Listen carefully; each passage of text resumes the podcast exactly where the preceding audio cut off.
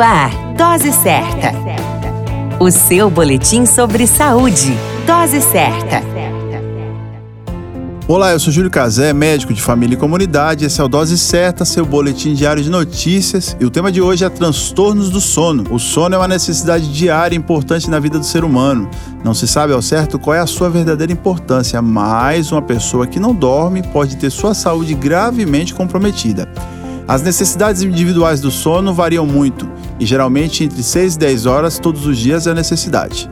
A maioria das pessoas dorme de noite, no entanto, muitas precisam dormir de dia para conciliarem o descanso com seus horários de trabalho, que muitas vezes acontece à noite. Existem dois tipos principais de sono, que é o chamado sono com movimento rápido dos olhos, o chamado sono REM, onde acontece o sono profundo, a intensidade respiratória e a paralisia da musculatura corporal, e o sono com movimento não rápido dos olhos, o chamado não REM, que apresenta três estágios com grau superficial para o primeiro e mais profundo para o N3, e é considerado também o padrão de qualidade do sono.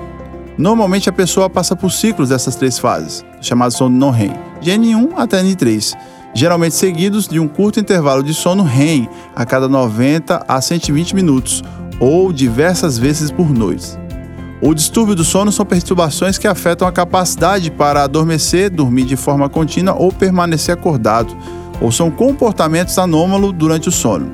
O sono pode ser perturbado por muitos fatores, incluindo horário para dormir irregular, atividade antes de dormir, estresse, dieta, doenças, medicamentos e podem inclusive levar à insônia ou sonolência excessiva, a chamada também hipersonia.